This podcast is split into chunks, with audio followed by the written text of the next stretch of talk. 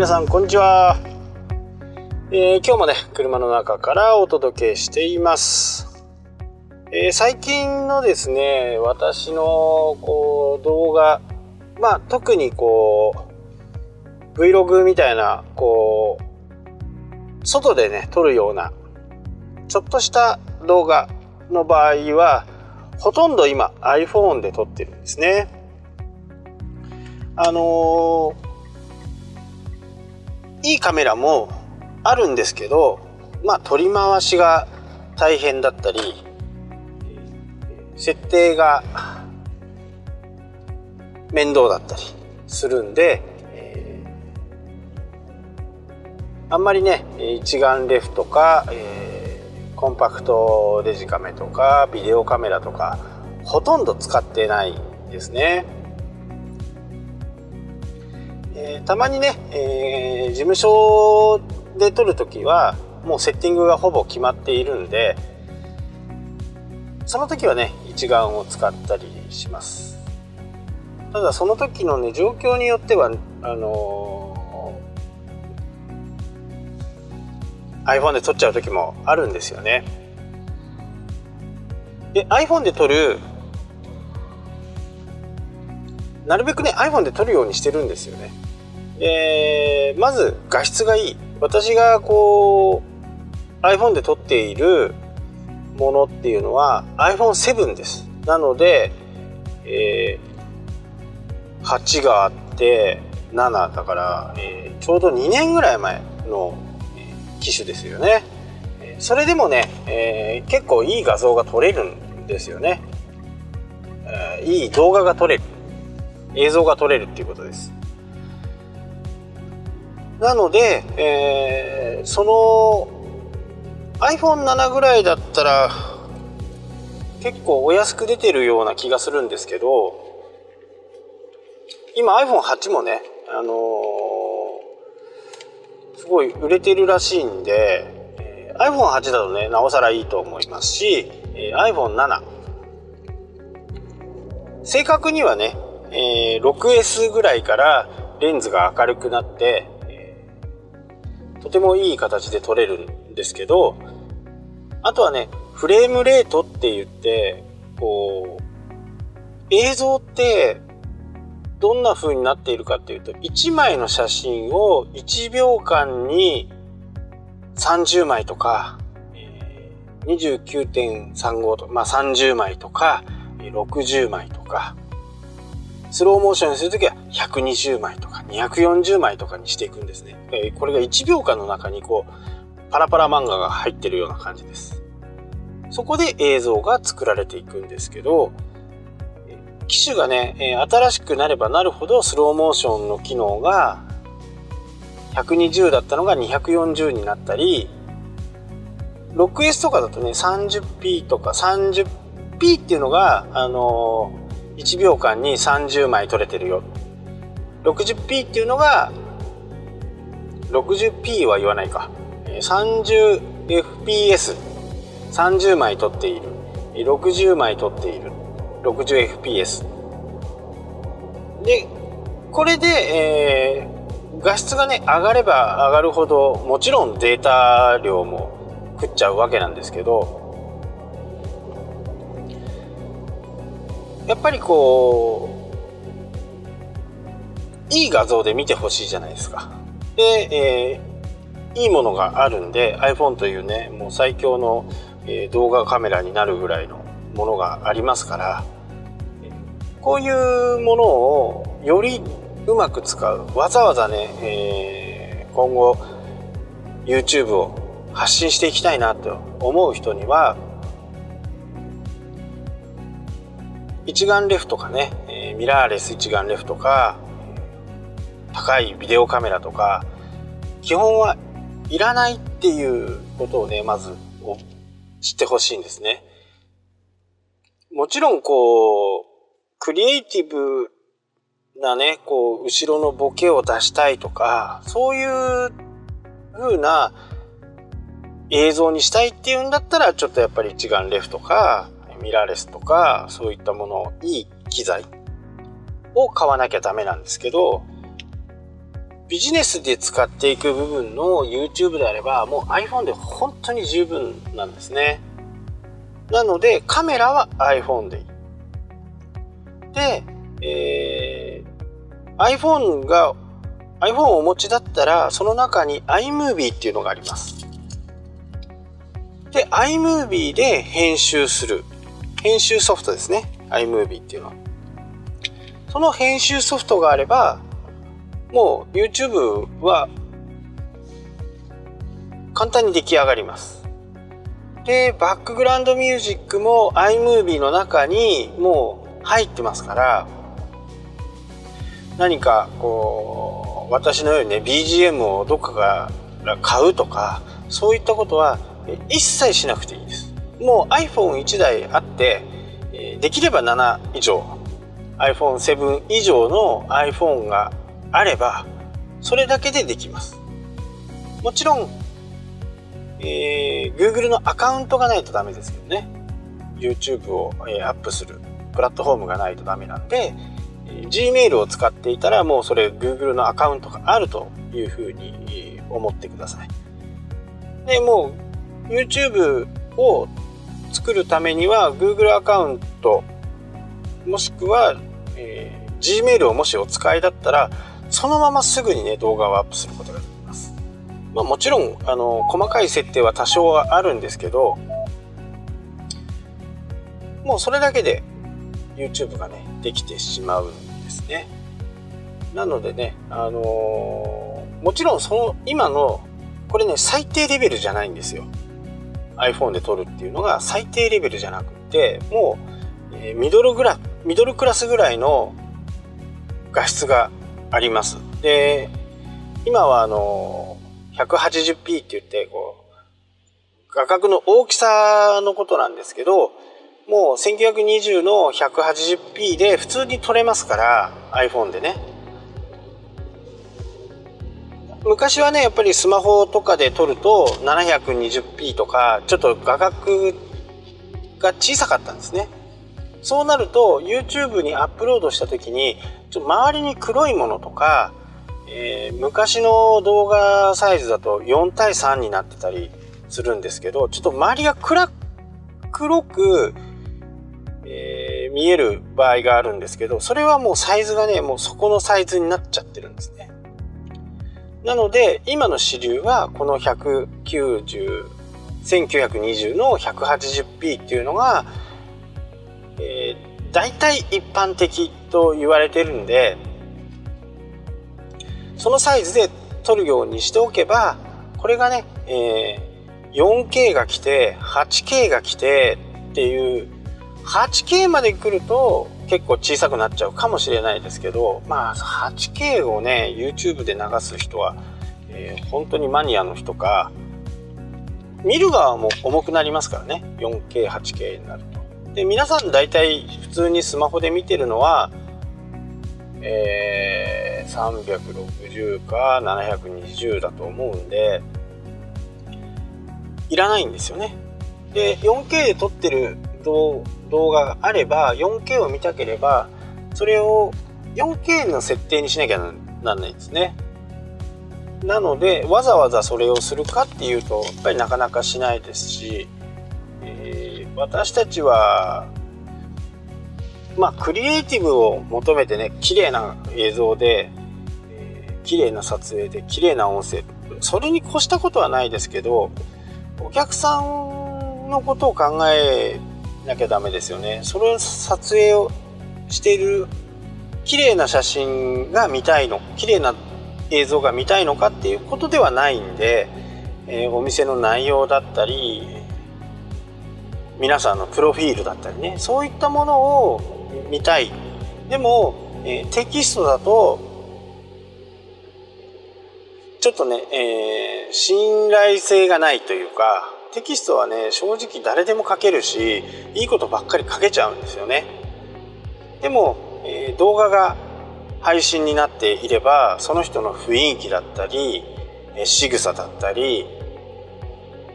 いや本当はなんかすごくいい人なんだけどなんか仕草が嫌だったりとかってこれね本当もう申し訳ないですけどやっぱりそういう人っているんですよね。なので、え、わざわざね嫌な人のところに行く必要もないですしそれだったらもう初めからねあの YouTube という道具を使ってもう皆さんに見てもらって、えー、私のことがもし気に食わないんだったら来ないでねぐらいの形で言っとく方がよっぽどいいですよね。一昔インターネットがねここまで盛んになる前までは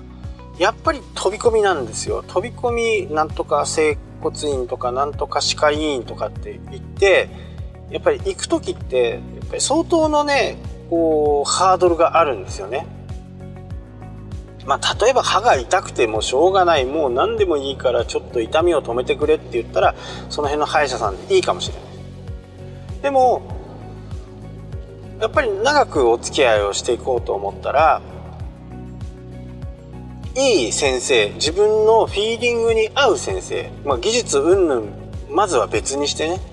まずは別にしてお店の、えー、委員の雰囲気だったり。やっぱりそういったものもねやっぱり重要なポイントなんですよね。まあ、歯医者さんで汚い歯医者さんってあまり見たことないですけど。やっぱりその辺をねしっかりこう伝えるのは動画がやっぱり一番なんですよね。で周りの人一般の人たちもそうやってお店を選んだり病院を選んだりしている時代が今まさにそうなんですよね。だからこそこちらがそういう情報を先に与えてあげる。もしライバルが1件しか動画を出していなかったらそこの1件にやっぱり集中してそこで、え、通院するかしないかはまた別問題とはなるんですけどまず選択肢の一つとしてね、えー、上がるという。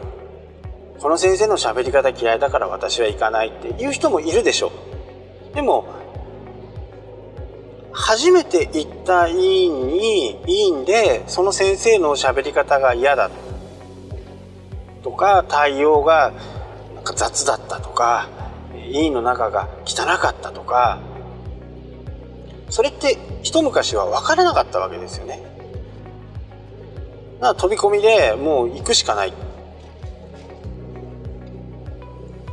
でもそれがインターネットがあってそして YouTube が出来上がってきたことによってこれはね本当大きなこう消費行動の革命でもあると思うんですね。それを見てから行けるっていう。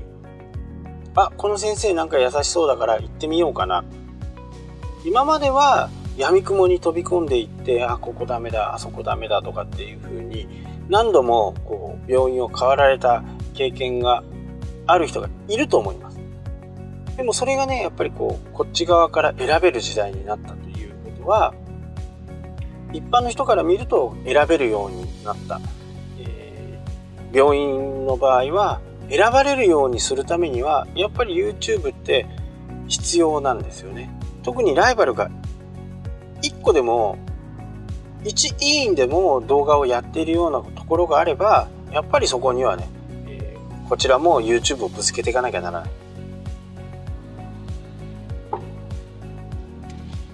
でそれにはもう iPhone で十分ですよっていう風な形で私は思っています本当に十分なんですねわざわざそのためにカメラを買って、えー、パソコンでいい編集ソフトを買って照明もいいの買ってマイクもいいの買ってでここから始めた人は大体長続きしません。私の経験上。まず今あるものっていうかお金がもう iPhone 持ってる方だとせっかくの機能がね使われてないわけですよ。でお金も今まで通りなわけですね。新たにこう出費をするとかっていうことがないですよね。ならばそれを使わない手はないよねっていうことです。これでね画像がなんか iPhone の画像が悪いとかっていうんだと私はおすすめしませんよ。でも画像はいい。編集のソフトも無料でもうついてる。YouTube のアカウントも、えー、Google のアカウントもある。もうなぜやらないんですかっていうんです。これだけ周りの人が YouTube を見ている時代ですから、やっぱりね、あの、検索するときに、札幌、北区、歯科医院ってやったときに YouTube が出てきたら、まずそこ見ちゃいますよね。まあ本当にね、緊急でもう、もうお腹が痛くて死にそうって救急車を呼ぶとかっていう風な形に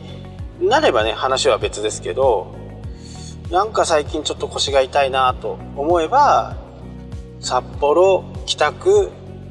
整骨院とか、接骨院とか、整体とかっていう風に探すと思うんでね。その時に YouTube があれば、まず、えー、緊急な状況じゃない限りは YouTube を見るね、時間はあるはずです。そこで選んでもらえるかもらえないかっていうのは、そこでね、あの、古いビデオカメラで撮った画質ってやっぱり悪いんですよね、画質がね。で、そこでどんなにいい治療をしてた、どんなにいい先生であろうが、その画像のイメージっていうのが、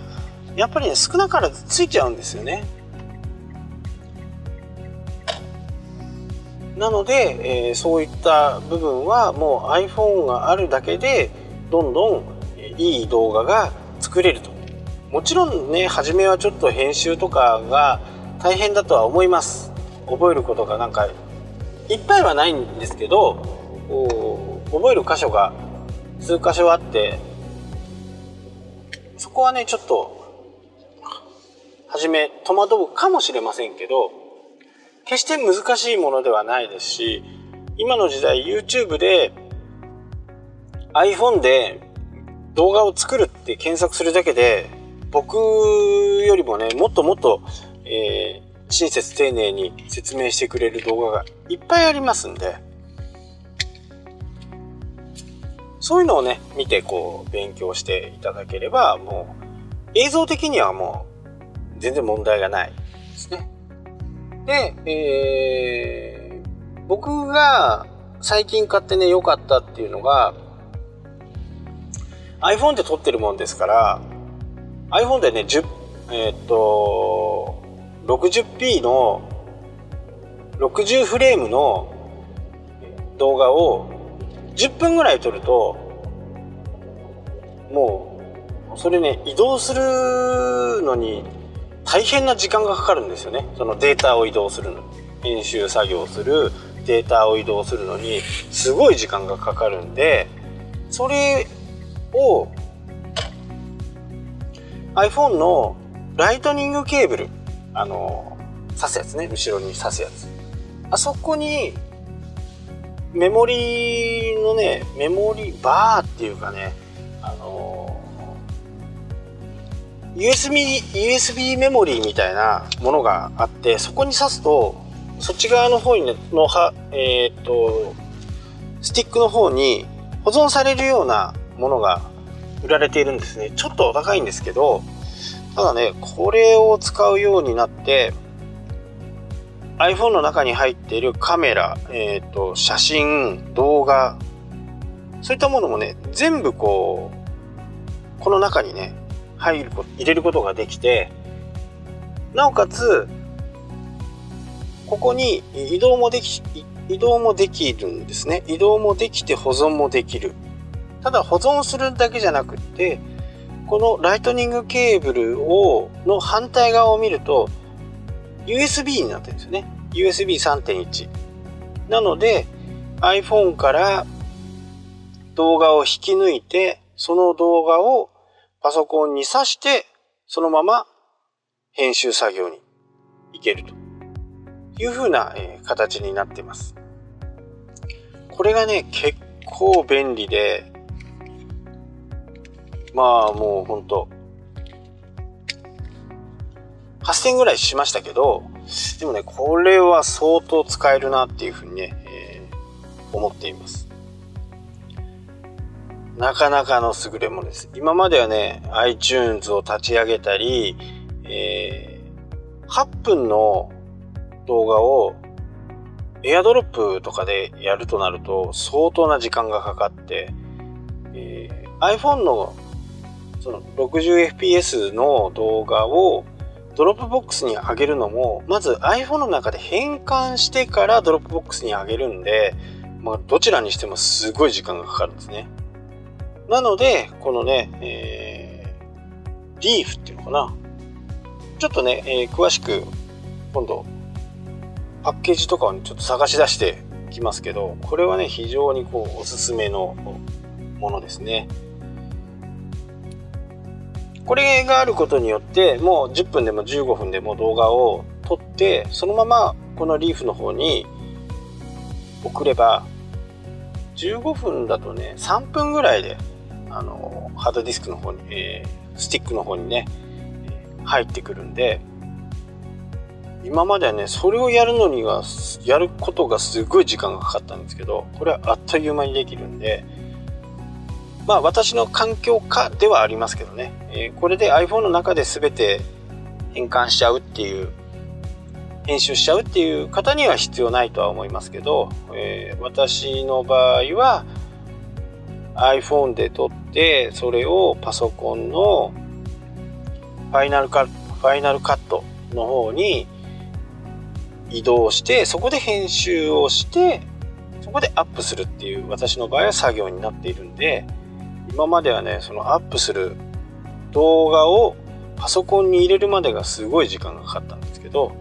今はね本当にもうこれをシャッシャッと刺すだけになってます。これは相当便利まあ、ただ将来的なことを言うとね、このライトニングは次のね、iPhone からはなくなると思うんで、まあ、その辺がどうなっていくかなとは思っていますけど、まあ、コネクターなどはね、出ると思うんで、そちらの方で対応できるのではないかと勝手には思っています。はい、今日はですね、えー、ね iPhone で撮った動画をメモリースティックの方に移す。そして編集する。そんなお話をね、させていただきました。はい、それではまたね、えー、明日お会いしましょう。ありがとうございました。